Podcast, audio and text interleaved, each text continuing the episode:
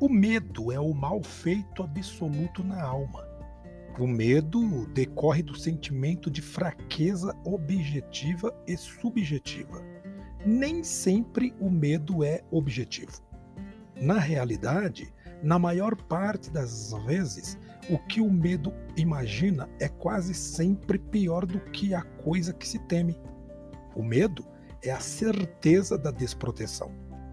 Por isto, aquele que teme não foi ainda aperfeiçoado no amor de Deus, posto que, se alguém crê no amor absoluto e fiel de Deus, esse não tema mais nada, visto que mais absoluto do que o medo como certeza de desproteção precisa ser a certeza do cuidado do amor que cuida de medo absoluto. Ora, o medo produz tormento.